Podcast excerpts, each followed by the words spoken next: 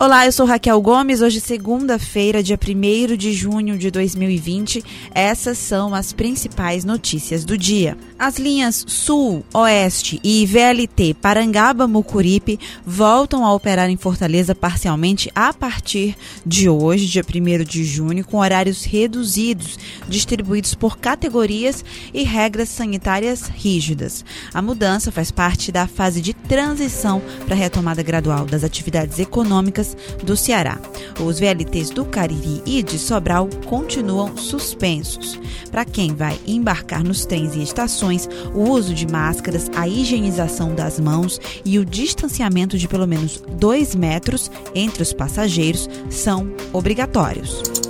As ruas de Fortaleza e de outros municípios no Ceará amanheceram com registros de aglomerações de pessoas e congestionamentos no primeiro dia do período de transição da reabertura econômica do Estado. No centro de Fortaleza, agentes da AMC interditaram a rua Barão do Rio Branco, na altura da rua Pedro I e orientaram os motoristas. Nas vias próximas ao local, o trânsito ficou congestionado. Em outro ponto, na Praça da Lagoinha, entre as avenidas Imperador e Tristão Gonçalves, houve também concentração de pessoas que desrespeitavam o distanciamento social. Em Maracanaú, no quarto anel viário, perto da central de abastecimento, a SEASA, houve registro de engarrafamento de até 3 quilômetros. Na entrada da Pajussara foi montada uma barreira sanitária para abordagens aos motoristas.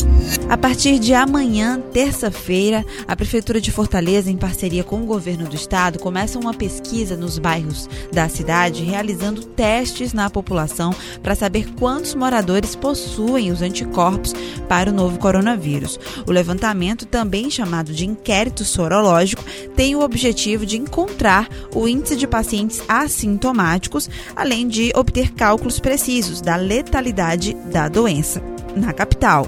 Cerca de 10 mil testes rápidos vão ser disponibilizados para 39 bairros das seis regionais. A concentração de poluentes no ar caiu até 58% com a menor circulação de veículos nas ruas de Fortaleza devido ao isolamento social imposto pela pandemia da Covid-19. É o que aponta uma pesquisa realizada pela Secretaria Municipal do Urbanismo e Meio Ambiente em parceria com a Universidade Federal do Ceará. Os estudiosos indicam que a diminuição da frota é o principal fator para a melhora da qualidade do ar.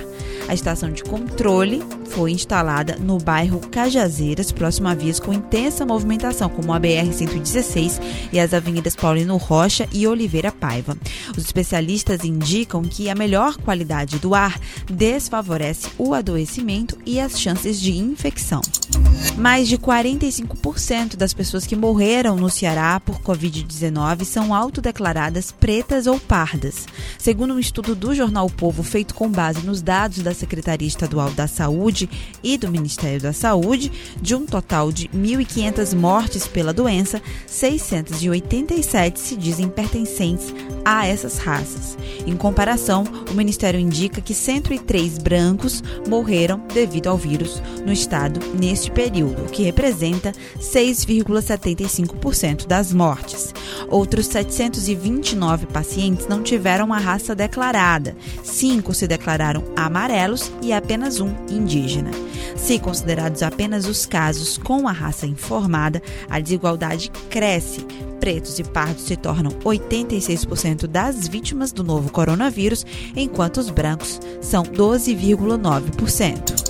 Uma operação da Polícia Federal deflagrada hoje investiga desvio de dinheiro na campanha eleitoral de uma candidata a deputada estadual cearense em 2018. A operação chamada Spectrum cumpriu quatro mandados de busca e apreensão na sede do partido político, em uma empresa gráfica e nas residências da investigada e do proprietário proprietário da empresa. Os mandados foram expedidos pela Justiça Eleitoral da capital. As investigações tiveram início a partir da notícia de que o partido repassou para uma candidata, dois dias antes da eleição, a quantia de 151 mil reais e que tais recursos teriam sido utilizados para a confecção de santinhos. O Ceará já possui 49.556 casos e mais de 3 mil mortes pela Covid-19. Os dados foram atualizados hoje, por volta das 10 horas da manhã, na plataforma Integra SUS da Secretaria da Saúde. O balanço desta segunda-feira aponta ainda que mais de 32 mil pessoas já se recuperaram da doença no estado e mais de 52 mil casos seguem em investigação. A plataforma sinalizou que do total de mortes, 26 registros entraram na plataforma nas últimas 24 horas, enquanto apenas duas mortes realmente de fato aconteceram neste mesmo período. Além disso, já chega a mais de 118 mil o número de exames realizados no estado. Fortaleza é o município com maior número de confirmações da doença, com 23.800 casos confirmados e mais de 1.900 mortes. Sobral, o município que fica a 234 quilômetros da capital, vem logo depois com 2.182 casos confirmados, seguido de Calcaia e Maracanaú. Essas e outras notícias você acompanha no povo.com.br.